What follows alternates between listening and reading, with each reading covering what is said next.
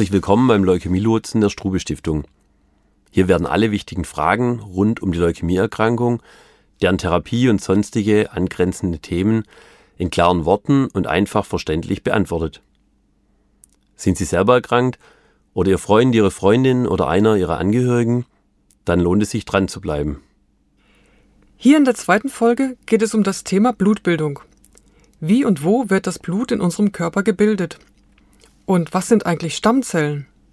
Antworten auf diese Fragen sind wichtige Grundlagen, um die Leukämie-Krankheit und deren Therapie zu verstehen.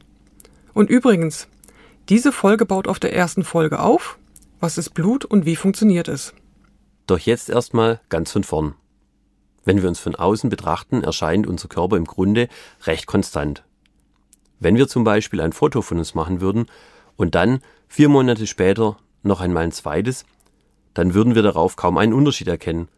Es sei denn, wir haben uns zwischendurch eine neue Frisur gegönnt oder einen sonnenintensiven Urlaub. Tatsache ist aber, dass in diesen vier Monaten fast alle unsere Blutkörperchen ausgetauscht wurden. Das heißt, die roten Blutkörperchen, die bei dem ersten Foto in unseren Adern unterwegs waren, sind jetzt alle weg, abgestorben und von der Milz abgebaut. Und nun fließen lauter neue Erythrozyten durch unseren Körper. Denn wir erinnern uns, die roten Blutkörperchen haben nur eine Lebensdauer von ca. 120 Tagen. Die Thrombozyten sind in denselben vier Monaten schon ca. sechsmal komplett ausgetauscht worden.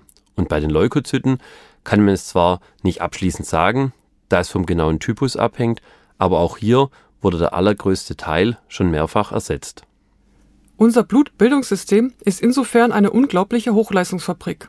Pro Tag werden dort 200 Milliarden neue Blutzellen gebildet. Das sind mehr als zwei Millionen in jeder Sekunde. Der Austausch von Blutzellen funktioniert im gesunden Körper tadellos. Die Blutbildung ist so ausgewogen gesteuert, dass nur die Anzahl von Zellen neu gebildet wird, die tatsächlich ersetzt werden muss. Wenn wir krank sind, zum Beispiel eine Infektion haben, kann der Körper gezielt reagieren. Dann wird die Zahl der Immunzellen erhöht, und zwar so lange, wie es nötig ist. Sobald wir wieder gesund sind, wird die Produktion gedrosselt. Bei einer Leukämie ist das Gleichgewicht zwischen den neu gebildeten Blutkörperchen und den bereits abgebauten gestört, denn die Produktion von neuen Zellen übersteigt den Bedarf bei weitem. Aber dazu kommen wir später noch einmal.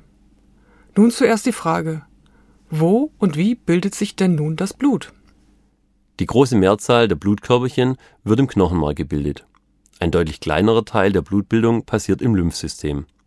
Das Knochenmark ist ein schwammartiges Gewebe, das sich in den großen Knochen des Körpers befindet.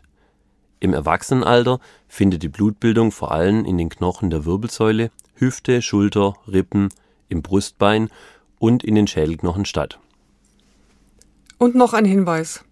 Das Knochenmark und das Rückenmark haben nichts gemeinsam, auch wenn sie so ähnlich klingen.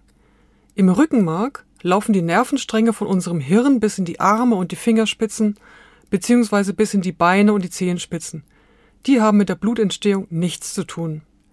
Falls Ihr Arzt Sie mal wieder mit Fremdworten beeindrucken möchte, der Prozess der Blutbildung wird als Hämatopoese bezeichnet. Das kommt aus dem Altgriechischen und zwar von den Worten Häma für Blut und Poesis für Erschaffung. Alle Blutzellen gehen aus den Blutstammzellen hervor. Auf Altgriechisch dem Hämozytoplast, dem Blutzellenstamm. Nur sagen wir auf Deutsch Blutstammzellen. Die Blutstammzellen werden auch als pluripotent bezeichnet, da diese Zellen mehr oder viel können. Damit unterscheiden sie sich von einer normalen Zelle, die nur eine Kopie von sich selber machen kann. Eine Blutstammzelle, eine pluripotente, also Vielkönnerzelle, kann demgegenüber alle unterschiedlichen Blutkörperchen machen. Aus der Stammzelle entstehen in einem recht aufwendigen Prozess sowohl die roten wie auch die weißen Blutkörperchen und ebenso die Thrombozyten. Wenn ich hier nach einem Sinnbild suchen würde, käme mir an erster Stelle ein Teig der einfachsten Sorte in den Sinn. Das wäre dann nur Wasser und Mehl vermischt und dann ordentlich durchgeknetet. Dieser einfachste Teig ist dann unser Stammteig. Von diesem aus können wir eine Vielzahl von unterschiedlichen Broten, Brötchen, Fladenbroten, süße Teilchen, Cupcakes und vieles mehr erstellen. Denn in unserer Welt der Backwaren gibt es zwei große Kategorien, die süßen und die salzigen Backwaren. In dem einen Fall wird dem Stammteig Zucker hinzugefügt und in dem anderen Fall Salz. Innerhalb der großen Kategorien süß und salzig lässt sich dann eine Vielzahl von Backwaren herstellen, indem wir weitere Zutaten hinzufügen und Formen geben. Auch die Backzeit variiert. Fertig ist die Backware erst, wenn die Zutaten und die Form stimmen und der Teig vollkommen durchgebacken ist.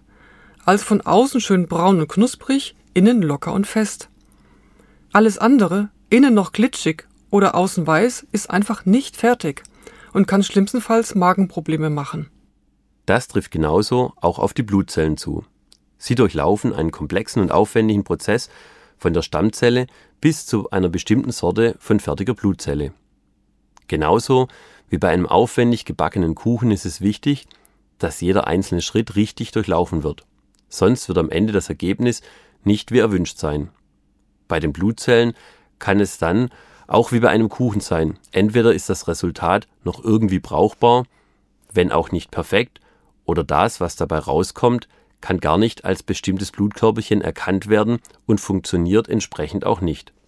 Eine Leukämie entsteht dann, wenn zum einen viel zu viele neue weiße Blutkörperchen erzeugt werden und zum anderen bei diesen der Entstehungsprozess nicht richtig bis zum Ende durchlaufen wurde, so dass anstelle von fertigen und funktionsfähigen Zellen unfertige oder kaputte Blutzellen in den Blutkreislauf kommen.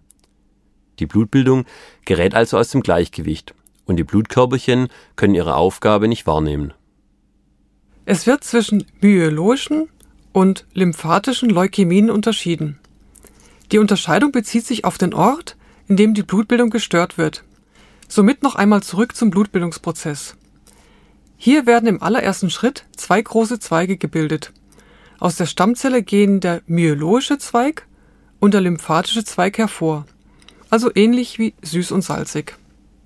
Myologisch heißt so viel wie vom Knochenmark ausgehend. Die Stammzelle sitzt ja ohnehin schon im Knochenmark, aber in diesem myologischen Zweig finden auch alle weiteren Entwicklungsschritte bis zu dem ausgereiften Blutkörperchen im Knochenmark statt. Aus diesem Zweig entstehen die roten Blutkörperchen, die Thrombozyten und zwei der Leukozyten, nämlich die Granulozyten und Monozyten, die zu unserem Immunsystem gehören. Erst wenn diese Blutkörperchen fertig sind, werden sie in die Blutbahn entlassen. Lymphatisch bezieht sich demgegenüber auf unser Lymphsystem.